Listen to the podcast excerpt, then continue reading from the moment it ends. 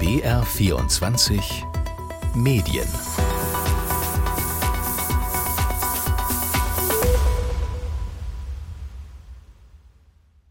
Wir hatten ja schon alle so ein bisschen die Hoffnung, dass da heute auch irgendeine verlegerische Vision nochmal präsentiert wird, aber schlussendlich hat man uns dann jetzt doch den Ausverkauf und die Einstellung traditionsreicher, auch immer noch profitabler Marken da auf den Tisch geknallt. Es ist absurd, was hier passiert, aber weil halt nur auf diese Gewinne geschielt wird. Das betrifft natürlich sehr, sehr viele Kollegen und macht sehr betroffen und traurig. Das waren Stimmen von Gruner und Jahr-Mitarbeitenden. Über die haben wir im März in BR24 berichtet, weil das Verlagshaus Gruner und Jahr zerschlagen wurde. Dahinter steckt der neue Eigentümer RTL. Hunderte Stellen sollen davon betroffen sein. Teilweise wird noch verhandelt. Fest steht aber schon, für einige Zeitschriften bedeutet es das aus. Was Anfang des Jahres bei den Magazinen von Gruner und Jahr passierte, das gibt es schon lange bei den Tageszeitungen. Immer weniger gibt es, immer mehr Mantelteile wurden zusammengelegt, Lokalredaktionen wurden geschlossen, immer mehr verschwand die Vielfalt. Einige wenige Verlagshäuser prägen die Berichterstattung. Ich bin Nina Landhofer und ich möchte heute darauf schauen, was machen solche Entwicklungen mit unserer Gesellschaft? Und vor allem möchte ich die Frage stellen, wie kann man gegensteuern? Wie kann man eine vielfältige Medienlandschaft fördern? Und da gibt es tatsächlich schon eine Idee, gemeinnützigen Journalismus. Das ist spendenbasierter Journalismus, der nicht auf Gewinn abzielt. Dazu habe ich mit der grünen Medienpolitikerin Tabea Rösner gesprochen und sie findet die Medienkrise fatal. Journalismus ist ein Grundpfeiler. Ich glaube, es ist uns allen bewusst, dass wir schon feststellen, dass es eine Diskursverschiebung gibt, dass die sozialen Medien wichtiger sind für den Meinungsbildungsprozess und dass wir aber gerade journalistische Inhalte brauchen, die als vierte Gewalt ihre Aufgaben übernehmen können.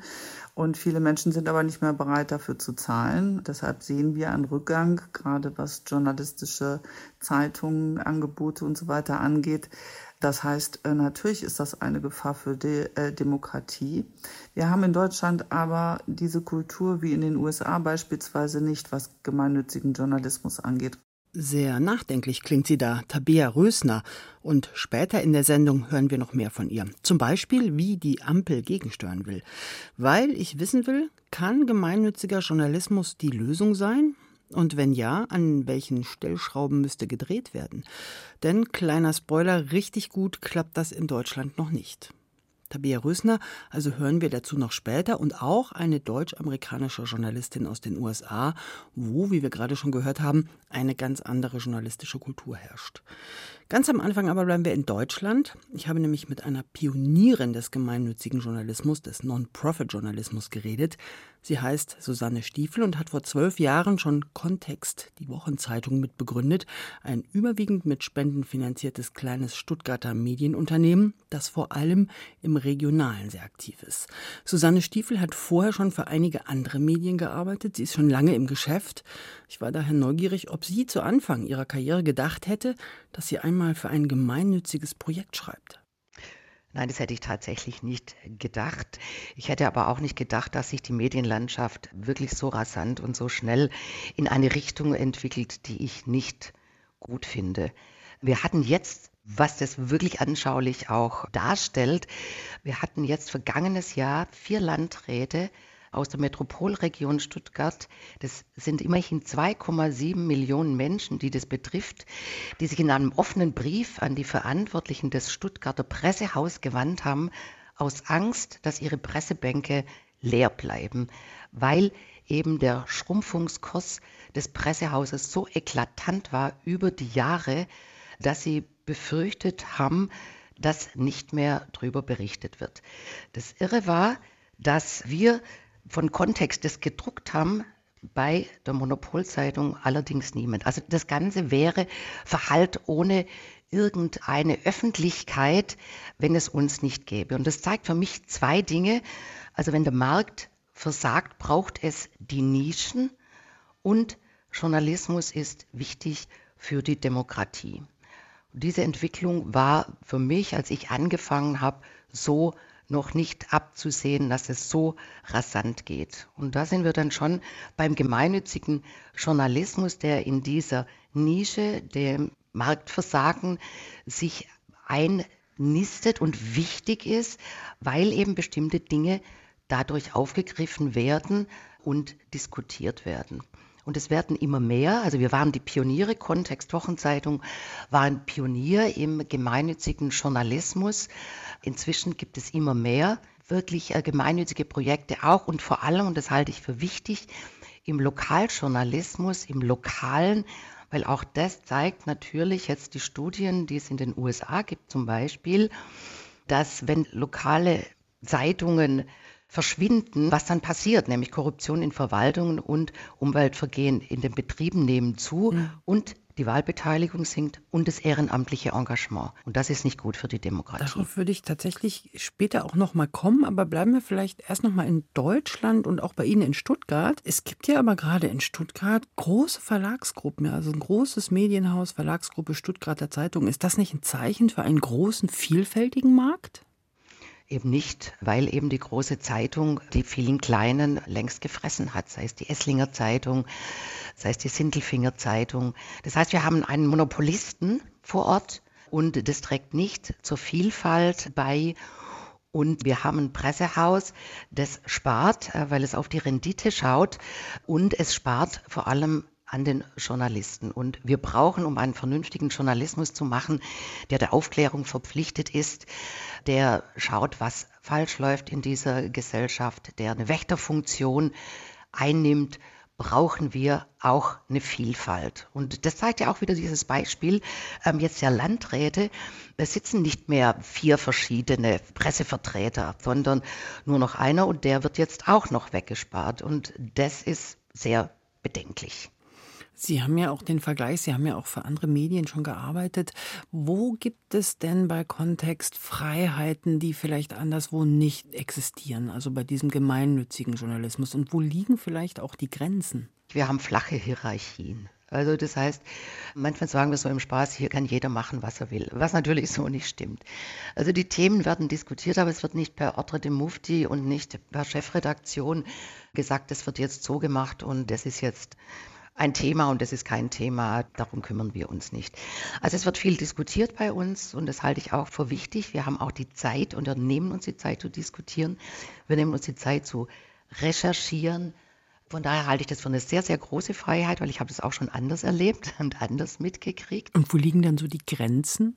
Also wo merken Sie, oh, das ist natürlich schon ein schwieriges Konstrukt? Das liegt vor allem im Finanziellen. Mhm. Also die Grenzen sind da, wir sind ein rein spendenfinanziertes Projekt, Kontext Wochenzeitung. Also wir haben eine Kooperation mit der Taz und ähm, die Taz zahlt uns eine Lizenzgebühr für das, dass wir vier Seiten jeweils samstags in der Taz bestücken. Und sonst sind wir rein spendenfinanziert. Und es gibt eben Leute, machen wir auch über Aufklärungsarbeit, Leute, die sagen, ein qualitativ guter Journalismus, der sich Zeit für Recherche nimmt, der Themen aufgreift, die auch liegen bleiben, der ist uns das wert. Also es gibt Menschen, die zahlen 10 bis 50 Euro pro Monat per Dauerauftrag oder Lasteneinzug und unterstützen uns. Es ist aber einfach zu wenig. Also um über die prekären Verhältnisse, was wir zahlen können, rauszukommen. Also kann man davon leben, mal ganz platt gefragt? Knapp. Das fand ich ganz spannend, gerade diesen Fokus auf der Regionalität. Und was ich auch in unserer eigenen Redaktion beobachte, das Diskutieren über Themen, von dem Susanne Stiefel, der eben gesprochen hat, sich von vielen Seiten nähern, unterschiedliche Meinungen haben, das erlebe ich als unglaublich wichtig und bereichernd. Aber es gibt, haben wir gehört, auch einen Haken, das Geld und die Finanzierung. Susanne Stiefel ist nicht nur Journalistin, sie ist auch Vorständin beim Forum Gemeinnütziger Journalismus, das sich genau die Förderung von diesem Non-Profit-Journalismus auf die Fahnen geschrieben hat. Und genau dazu habe ich sie auch gefragt, warum ihr dieses Thema so enorm wichtig ist, dass sie auch politisch dafür kämpft. Also ich verfechte den sehr vehement, ja, den Non-Profit-Journalismus, weil ich sehe, wie die Entwicklung jetzt vor allem bei den Verlagen läuft. Zunehmend die Medienvielfalt bleibt auf der Strecke. Es gibt Monopolisierung. Es gibt unglaubliche, gerade in Redaktionen, Sparmaßnahmen, einen Schrumpfungskurs, den ich mir so nicht hätte vorstellen können. Und da denke ich, bleibt viel auf der Strecke. Und Wenn ich diese Entwicklung angucke, denke ich, wir brauchen die drei Säulen. Wir brauchen den öffentlich-rechtlichen und den Verlagsjournalismus, den Profit-Journalismus, aber wir brauchen ganz dringend den Non-Profit-Journalismus. Stellen streichen geht zu Lasten der Qualität. Und in diesen Bereichen, wo der Markt einfach versagt, das muss man so sagen, braucht es in dieser Nische gemeinnützige journalistische Projekte, die nicht auf Rendite schauen, sondern auf Aufklärung und wo Erkenntnis vor Erlösen geht. Und das, denke ich, ist sehr wichtig für die Medienlandschaft und damit eben auch für die Demokratie in diesem Lande. Die Zivilgesellschaft ähm, braucht Information. Ich spreche später auch noch in der Sendung mit Tabia Rösner, die das medienpolitische Programm der Grünen mitverantwortet hat. Welche politische Weichenstellung würden Sie sich denn wünschen von ihr? Also was ist jetzt notwendig, um eben solche Projekte wirklich auch finanziell auf solide Beine zu stellen? Was würden Sie Frau Rösner zurufen? Also zum einen, dass das umgesetzt wird, was im Koalitionsvertrag schon steht, nämlich Rechtssicherheit für gemeinnützigen Journalismus. Das was, heißt, was brauchen Sie da ganz konkret? Das muss in die Abgabenordnung rein. Journalismus ist gemeinnützig. So, das macht es den Stiftungen einfacher, dass sie Journalismus auch unterstützen können. Und es braucht nicht mehr den Umweg, den viele Non-Profit-Projekte gehen müssen über Bildung, über Veranstaltungen, sondern Journalismus soll gemeinnützig anerkannt sein. So, das ist ein wesentlicher Punkt. Und grundsätzlich muss man sich natürlich auch darüber unterhalten, wie sieht eigentlich Presse, Medienförderung aus. Also wir haben die drei Säulen, wir haben den öffentlich-rechtlichen, ja, wir haben die Verleger und den gemeinnützigen. Egal, es geht um die Inhalte. Also muss man sich Gedanken machen, ähm, dass man nicht nur die Form unterstützt, sondern dass man die Inhalte unterstützt. Und da ist ein umfassendes Konzept nötig. Es gibt ja Beispiele in Dänemark, also in Schweden wird Journalismus gefördert und da äh, ist ein weiterer Schritt, sich zu überlegen, wie man eben auch so gemeinnützige Projekte über die Anerkennung der Gemeinnützigkeit hinaus unterstützt und mit aufnimmt in diesen Kanon und selbstverständlich immer unter der Prämisse der Staatsferne. Diese politische Forderung von Susanne Stiefel, die ja nicht nur selbst gemeinnützigen Journalismus macht und ganz genau weiß, wo es hakt, sondern eben auch im Forum gemeinnütziger Journalismus politisch dafür kämpft, die reiche ich später nochmal weiter an eine Medienpolitikerin. Aber um da auf Ideen zu kommen, wie man diese Form von Journalismus auf finanziell sichere Füße stellen kann, lohnt sich tatsächlich ein Blick in die USA. Die haben nämlich eine ganz andere Medienlandschaft. Dort gibt es überwiegend den Profit-Journalismus, also den, der Geld verdienen muss, wie zum Beispiel Fox News oder die meisten Zeitungen. Aber es gibt eben auch eine große Nische an Spenden- und stiftungsfinanzierten Journalismus. Ich habe mit Marise Solimmer gesprochen. Sie ist in der Geschäftsleitung von einem internationalen Konsortium für investigativen Journalismus, dem ICIJ, vernetzt in ganz viele Länder. Die Panama Papers waren zum Beispiel eine Recherche vom ICIJ. Sie koordinieren die investigativen Journalisten, die länderübergreifend arbeiten. Und das ist deshalb besonders spannend, weil diese Recherchen ja oft lange Zeit brauchen, manchmal auch ins Leere gehen und man nicht weiterkommt oder feststellt, da ist gar nichts Spannendes dran. Und dafür braucht man natürlich eine finanzielle Sicherheit. Deswegen liegt es auch auf der Hand zu fragen, wie finanziert sich eigentlich ICIJ? Das ist eine sehr interessante Frage. Wir als eine Non-Profit-Organisation, die in den USA etabliert sind, haben drei Finanzierungsströme. Und zwar zum einen sind wir sehr stark abhängig von individuellen Spenden und die kommen weltweit. Zum Zweiten gibt es private Stiftungen, die die Pressefreiheit, die unabhängige Nachrichtenagenturen unterstützen. Und drittens, es gibt Regierungen, die, wenn es zu Projekten im Medienbereich betrifft, die bereit sind, diese zu unterstützen. Das sind dann wahrscheinlich ausländische Regierungen, oder verstehe ich Sie richtig? Sehr interessante Frage. Die US-Regierung unterstützt Non-Profit-Media-Agenturen, aber es sind zum Beispiel auch die norwegische Regierung unterstützt gewisse Projekte, wenn es darum geht, Journalisten in dem, was sie als Global South bezeichnen, unterstützen. Mhm. Das liegt wahrscheinlich daran, dass auch die Schweden und auch die Norweger ja auch in ihren Ländern den Journalismus unterstützen. Wenn Sie von Deutschland wieder in die USA fliegen, blicken Sie dann mit ein bisschen Neid auf den Journalismus in Deutschland zurück oder sind Sie froh, dass Sie dann wieder in den USA sind und in diesem System, in diesem Non-Profit-System auch, in dem Sie arbeiten, sich austoben dürfen? Wenn ich da also von Deutschland oder zwischen den beiden Kontinenten hin und her fliege, ich denke, die beste Art und Weise, das zu beschreiben, ist mit einem lachenden und einem weinenden Augen, dass ich zwischen den Ländern herreise. Beide Länder haben ihre Vor- und Nachteile. Ich weiß die deutsche Berichterstattung extrem zu schätzen. Es ist in den meisten Fällen sehr faktenorientiert, neutral und einfach sehr gründlich recherchiert. Und es ist eine Medienlandschaft, wo wir als ICIJ uns sehr wohlfühlen. Auf der anderen Seite die Unterstützung als Non-Profit ist in den USA etwas ausgeprägter. Ich denke, die USA ist einfach 20 Jahre den Deutschen voraus in der Hinsicht. Wie kommt das Und denn? Es kommt dadurch, dass Amerika ist weniger ein Wohlfahrtsstaat. Wir in Amerika sind mehr danach ausgerichtet, die Dinge selbst in die Hand zu nehmen. Und zwar auch in einem positiven Sinne. Das heißt, im Bereich des Non-Profits, es gibt ständig einen sogenannten Fundraiser. Hier wächst man auf. Die Kinder wachsen auf mit dem Verständnis, dass man anderen helfen muss. Der Staat ist finanziell nicht so einflussreich. Das heißt, wir in den USA müssen anderen helfen. Und das hat dann natürlich auch einen Einfluss auf die Spenden und die Unterstützung und die Anzahl von privaten Stiftungen, die es in den USA gibt, die das Non-Profit unterstützen. Das ist wesentlich ausgeprägter als in Deutschland, wo der Staat wesentlich mehr Gelder bereitstellt, um die Öffentlichkeit zu unterstützen. Was sind denn aus Ihrer Sicht so die entscheidenden Punkte für den Erfolg von dem Non-Profit-Journalismus?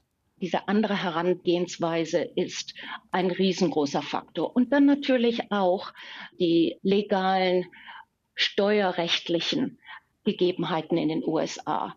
Viele Amerikaner nutzen die Vorteile des Steuerrechts und leisten Spenden an Non-Profits, damit sie eben eine Steuerreduzierung erhalten können. Das ist natürlich auch ein großer Anreiz. Das ist dann die rechtliche Grundlage in den USA. Wie sichern Sie denn dauerhaft die Finanzierung?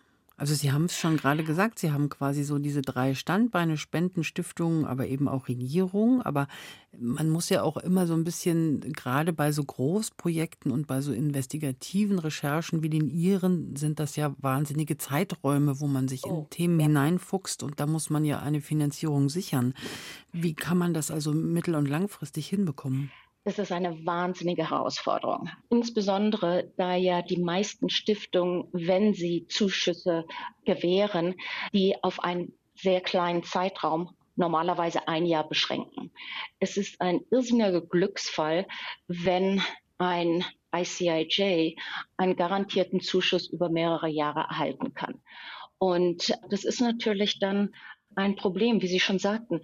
Die Recherchen dauern länger und natürlich auch Geldgeber erwarten, dass sie ein Resultat zeigen können. Ja, also wenn ein Zuschuss gewährt wird und die Erwartung ist, dass sie das nächste Panama-Papier rausbringen oder das nächste Pandora-Paper herausbringen in diesem Zeitraum, wir können das nicht garantieren. Journalisten können ja nicht im Voraus klar abschätzen, dass in diesem gegebenen Zeitraum von einem Jahr eine so monumentale Berichterstattung stattfinden kann.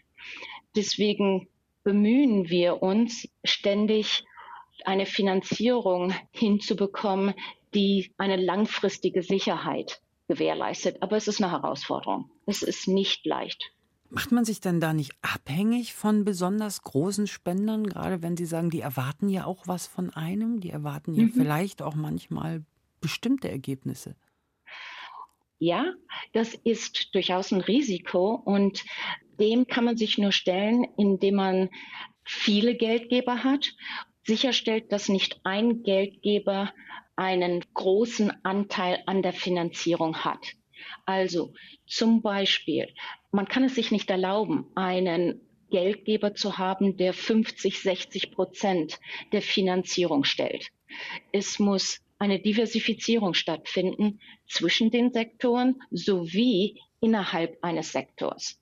Nur dann kann es gewährleisten, dass man sich nicht abhängig macht von einer finanziellen Quelle. Ein ganz anderer Blick auf Journalismus von Marise Solima. Spenden sind bei uns in Deutschland das Problem. Das hat ja am Anfang auch Susanne Stiefel von Kontext Wochenblick gesagt. Die Ampelkoalition hat sich das in den Koalitionsvertrag geschrieben. Eine Finanzierung von gemeinnützigem Journalismus festzulegen und zu sichern. Aber irgendwie hört man nichts mehr davon. Was ist denn jetzt damit? Das habe ich die grüne Medienpolitikerin Tabea Rösner gefragt. Ja, es steht im Koalitionsvertrag. Wir haben auch dieses als Ziel vorgegeben. Wir müssen aber verhandeln, weil es darum geht, die Abgabenordnung zu verändern.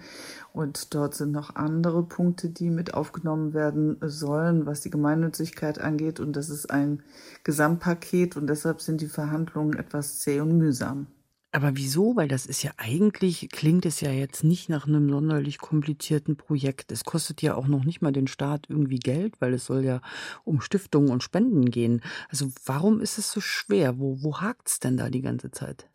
Naja, die Dringlichkeit ist vielleicht nicht allen so bewusst. Dann gibt es natürlich immer Diskussionen, was die Gemeinnützigkeit bei Journalismus angeht, aber auch bei anderen Fragen ist das unbedingt notwendig. Profitieren dann nicht vielleicht auch beim Journalismus bestimmte Kräfte, die jetzt nicht unbedingt gewollt sind. Also da hängt einiges zusammen, aber insgesamt ist die Verhandlung, was in die Abgabenordnung mit aufgenommen wird, was gemeinnützig sein soll, insgesamt ein bisschen in Stocken geraten und da müssen wir im Rahmen der Haushaltsberatungen jetzt wieder einen Zahn zulegen. Wir haben im Laufe der Sendung mit Susanne Stiefel aus Stuttgart angesprochen, dass es ja auch einen demokratischen Aspekt hat. Und es gibt Studien beispielsweise aus Princeton oder auch aus Harvard, die irgendwie in den USA gezeigt haben, dass genau da, wo eben kein lokaler Journalismus, kein regionaler Journalismus mehr stattfindet, dass da tatsächlich auch beispielsweise die Korruption zugenommen hat, weil es eben keine Medien mehr gab, die da irgendwie drauf geschaut haben, dass meinetwegen Umweltverschmutzung zunahm, weil keiner mehr kritisch dahin geguckt haben. Wenn Sie das so hören, beunruhigt Sie das nicht? Sie haben gerade selber gesagt, da sind die Prioritäten offensichtlich in der Koalition auch so ein bisschen anders. Haben wir das irgendwie als Gesellschaft nicht genug auf dem Schirm? Die Medienkrise ist fatal für unsere Demokratie und Journalismus ist ein Grundpfeiler das sage ich auch als ehemalige Journalistin und ich glaube, es ist uns allen bewusst, dass wir auch schon feststellen, dass es eine Diskursverschiebung gibt, dass die sozialen Medien wichtiger sind für den Meinungsbildungsprozess und dass wir aber gerade journalistische Inhalte brauchen, die als Watchdog sozusagen, als vierte Gewalt ihre Aufgaben übernehmen können. Und viele Menschen sind aber nicht mehr bereit, dafür zu zahlen. Deshalb sehen wir einen Rückgang, gerade was journalistische Zeitungen, Angebote und so weiter angeht. Das heißt, äh, natürlich ist das eine Gefahr für die Demokratie. Wir haben in Deutschland aber diese Kultur wie in den USA beispielsweise nicht, was gemeinnützigen Journalismus angeht, was Mäzenatentum in diesem Bereich angeht. Es ist keine Kultur der Spenden, um etwas auf den Weg zu bringen. Und es gibt natürlich auch immer Leute, die davor warnen, dass man sich in neue Abhängigkeiten begibt. Von daher ist das in Deutschland eben eine ganz andere Kultur als in den USA. Das kann man schwer vergleichen. Also gemeinnütziger Journalismus kann die journalistischen Angebote natürlich ergänzen, gerade da, wo die Medienkrise auch groß ist. Aber sie kann den Journalismus allein nicht ersetzen. Ich denke, dafür brauchen wir noch andere Antworten, wie zum Beispiel auch die Presseförderung, die wir ja auch im Koalitionsvertrag vereinbart haben. Aber auch da ist noch keine Entscheidung gefallen, wer die Ausgestaltung vornehmen soll. Ob das Wirtschaftsministerium oder die Beauftragte für Kultur und Medien dafür zuständig sein wird. Also insofern, das ist alles sehr zäh und unbefriedigend für eine, die das mit verhandelt hat. Müsste man dann nicht eigentlich das Fass ein bisschen größer machen? Also wir sprechen ja jetzt im Prinzip von irgendwie so echt so ein bisschen trockenen finanzrechtlichen, steuerrechtlichen Problemen. Aber auch mit dieser Kritik und mit diesen Wünschen, dass man sich da nicht wieder in andere Abhängigkeiten begibt, müsste man da nicht einfach mal das komplette Fass aufmachen? Wir jammern seit Jahren über Fake News, über abnehmendes demokratisches Verständnis und so weiter und so fort. Da wundere ich mich schon manchmal so ein bisschen, dass die Politik sich da so schwer tut, gerade die Ampel.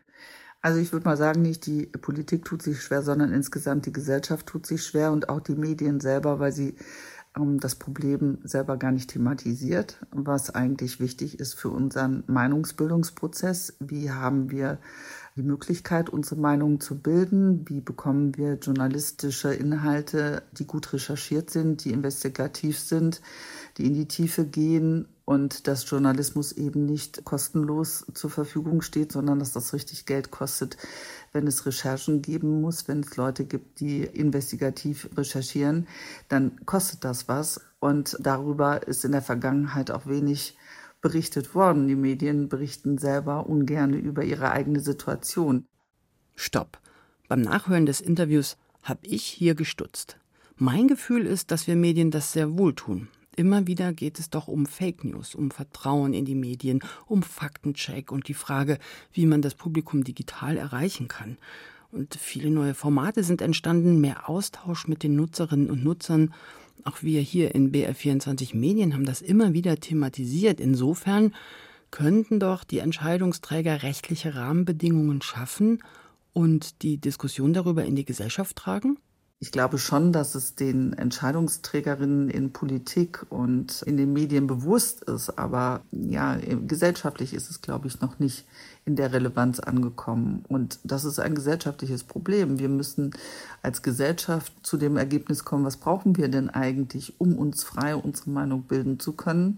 Wir haben eine Diskussion über den öffentlich-rechtlichen Rundfunk. Viele sehr populistische Stimmen sagen, er soll eingeschränkt, wenn nicht sogar abgeschafft werden.